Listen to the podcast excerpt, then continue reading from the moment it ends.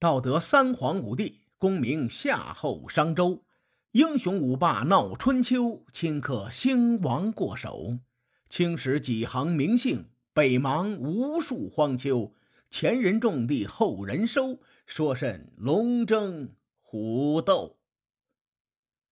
上一期节目，咱们说到晋惠公继位之初，便对晋国的军方势力进行了洗牌，一连杀了李克、丕正以及其余大夫等一干人等。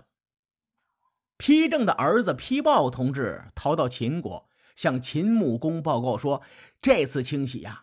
牵连了晋国国内一半的臣子，可见晋惠公清洗的力度那是非常大的。他这个举措呢，引起了国内众多势力的不满。而此时，晋惠公的哥哥公子重耳依然在敌国流亡，这些人就蠢蠢欲动，想联系重耳，立重耳为国君。恰恰在晋惠公继位一年之后，周王室发生了叛乱。咱们之前提过这场叛乱，为了让大家更清晰，咱们再稍微的做一下前情回顾。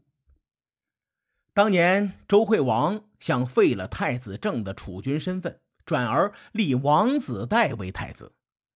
虽然太子正在齐桓公的力挺下成为天子，也就是后来的周襄王。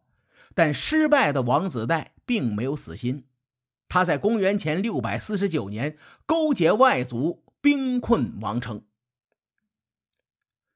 晋惠公一看，这真是天助我也，于是呢，他就立刻调集军队出兵秦王，驱逐了作乱的外族势力。我之所以把王室叛乱看作是晋惠公的一次机会。是因为从齐桓公九合诸侯一匡天下开始，各路诸侯都看到了尊王攘夷的好处。晋惠公清洗国内势力，必然会触动很多人的利益。这些人呢，如果暗中勾结在一起，晋惠公未必能稳坐钓鱼台。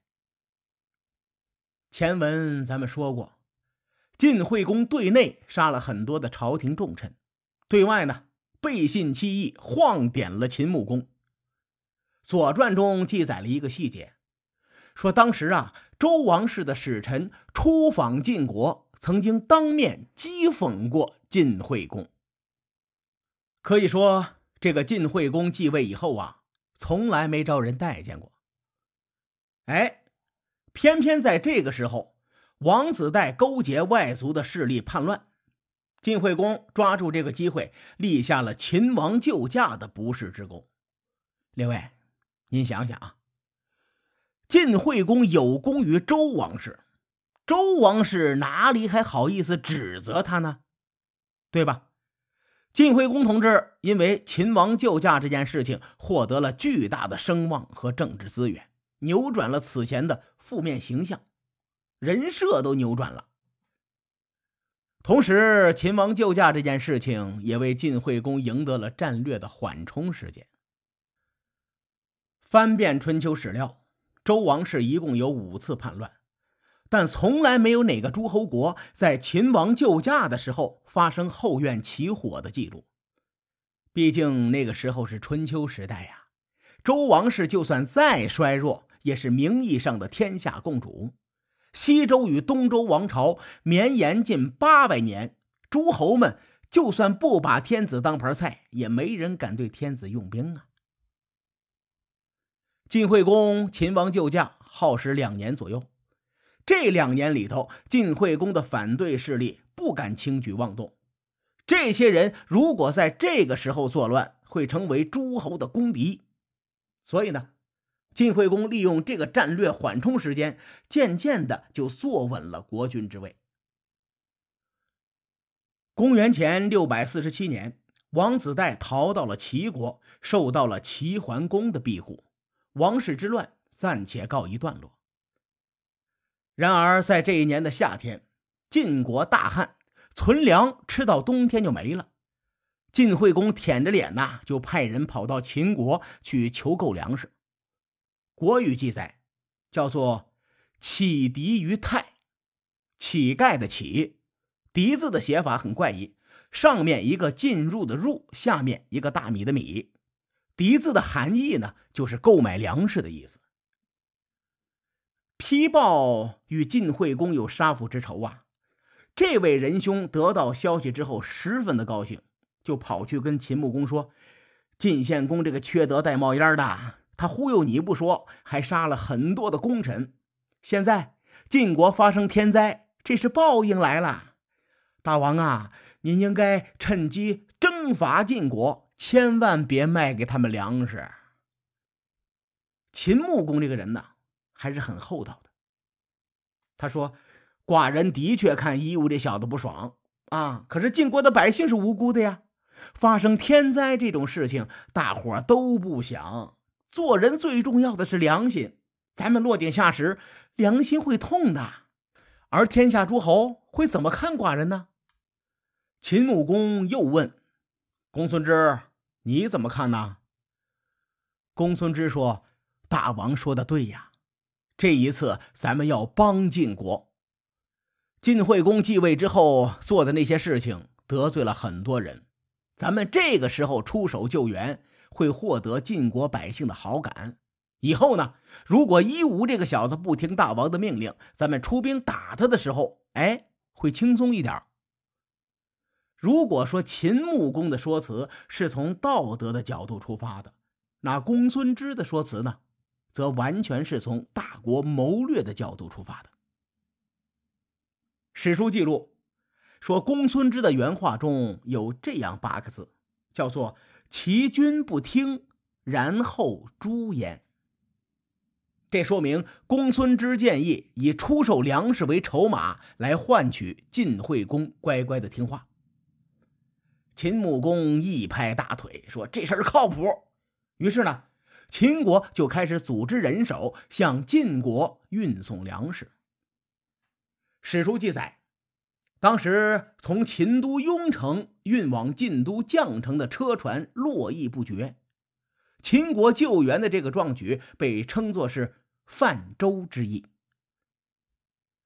泛舟之役发生在公元前六百四十七年，历史偏偏有很多的巧合呀。转过年。公元前六百四十六年，秦国发生了饥荒。你看，秦穆公就暗自庆幸，他心说：“哎呀，幸好咱们去年帮助了晋国呀！当时泛舟之役那个场面，那真是闻者伤心，见者流泪，太感人了。可见友好的睦邻是多么的重要啊！所以，秦穆公自信满满的派人去晋国求购粮食。”晋献公听了之后，恭恭敬敬的说了一句：“滚犊子吧！”你看，太不是玩意儿了。所以说，晋惠公这个人呐，真是缺德带冒烟人家去年冬天才给过你粮食啊，还不到一年的时间，你就忘恩负义。话说回来，晋惠公如此这般，倒也符合他的做事风格。不过，晋惠公手下呢？有一位耿直的老哥哥，谁呀？庆正。这位老哥哥是一个心直口快的好人，他力荐晋惠公要以德报德。晋惠公说：“不听不听，王八念经。”秦穆公同志得到这个消息之后，当时就震惊了，他从未见过如此厚颜无耻之人。秦穆公掏刀子杀人的心都有了。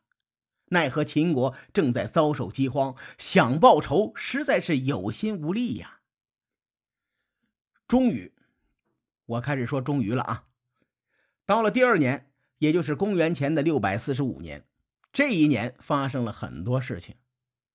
在齐楚战江淮的那期节目当中，咱们提过一次。本期节目呢，我们就从另一条历史线来说说这一年究竟发生了哪些事情。如此一来啊，您各位对这个宏大的时代就会有更深刻的理解。晋惠公继位后做的那些破事儿，可以说是天怒人怨。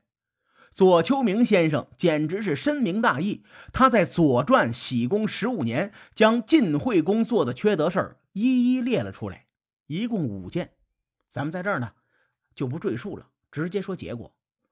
结果是秦穆公出兵攻打晋国。出兵前呢，秦穆公很虔诚的算了一卦，卦象显示说秦军此战必定大捷，而且一连打败晋军三次，还会俘获晋献公。秦军果然如卦象所言，连战连捷，直抵晋国境内的韩地。这个韩地呢？就是后世三家分晋中的韩氏封地。晋惠公面对秦军来犯，就问庆政说：“哎呀，现在该怎么办呢？”耿直的老哥庆政说：“瞧您做的那些缺德事儿吧，现在才问怎么办，早干嘛去了？我庆政才疏学浅，您老人家呀，另请高明吧。”晋惠公实在没办法。也找了一位高人占卜。晋惠公问：“这一战谁做我的车右比较吉利呀？”前文咱们科普过，这个车右啊，就相当于是贴身护卫的意思。高人起卦算过，说庆正坐车右吉利。晋惠公摇头摇的跟电风扇似的，说：“咦，不行不行不行，那小子刚怼过我，我一看他就烦。”所以呢，晋惠公换了一个人做他的车右。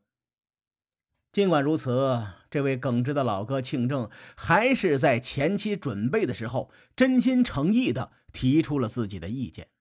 他说：“大王啊，咱们出征应该骑国产马，您现在骑着从郑国进口的战马不太合适，万一这进口马水土不服，很容易出问题。”晋惠公本来就烦庆正，于是呢，微笑着说了一句：“滚犊子吧！”在公元前六百四十五年的九月，秦军与晋军在韩地对峙。这一代韩氏家族的族长叫做韩简，他看见双方在自己的封地上剑拔弩张，当时就哭了。韩简心说：“你们能不能换个地方掐架呀？我招谁惹谁了？”话虽如此，韩简也没有好的办法阻止战争。晋惠公在战前让地头蛇韩简去刺探秦国的军情。韩简回来说：“大王，秦军人数虽然比咱们少，但是士气比咱们高一倍还不止啊。”晋惠公又问：“咦，这是为什么呢？”韩简回答说：“您老人家流亡的时候。”依靠秦国的资助，回国继位的时候又得到了秦国的帮助。晋国遭受天灾，还是秦国出手相助。您受了人家三次恩惠，没报答过一次，所以秦国才来讨伐我们啊。现在您老人家不从自己身上找原因，向秦国求和，反而率兵和秦国死磕。在这种情况下，自然是我军士气低落，对方士气高涨了。晋惠公一意孤行，说：“我不要面子呀，那晋国不要面子呀。”随后呢，晋惠公派韩简出阵求战。晋惠公对秦穆公说：“寡人不才，你要战那就战，谁怕谁呀？”于是。秦穆公派公孙支找到晋惠公，很硬气地说：“我们大王数次有恩于你，你现在牛了，成为晋国国君了，不得了了！